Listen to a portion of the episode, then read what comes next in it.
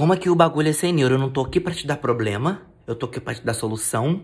O quê? Pra te dar liberdade de fala, pra você desembuchar esse inglês aí sem medo e sem preconceitos. Já te digo que não há diferença de pronúncia com as palavras aqui e a palavra escutar em inglês. Hi, folks, can you hear me? Is there anyone here? Tem alguém aqui? Gente, como eu sou um cara. Como, como, eu, como eu quero provar tudo, vamos focar no bagulho.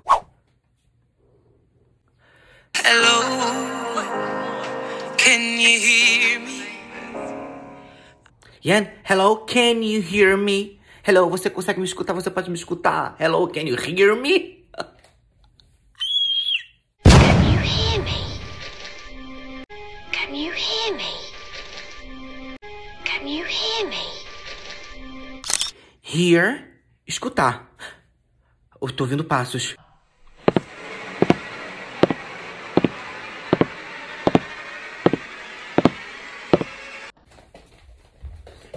Is there anyone here?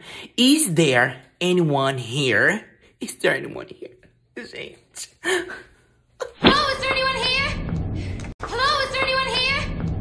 Hello, is there anyone here? Is there anyone here? Is there anyone here? Tem alguém aqui? Here, de aqui. Here, escutar. Here, aqui. E as duas palavras juntas? Você tá me ouvindo? Você me ouve? Não faça isso aqui. Do you hear me? Don't do this here. Yeah? Do you hear me? Don't do this here. Eu me empolgo, sabe assim. hear me? Don't do this here. Do you hear me? Don't do this here. Do you hear me? Don't do this here. Livre tu estás? Livre estões? Pronto. Aqui, here. Escutar, here.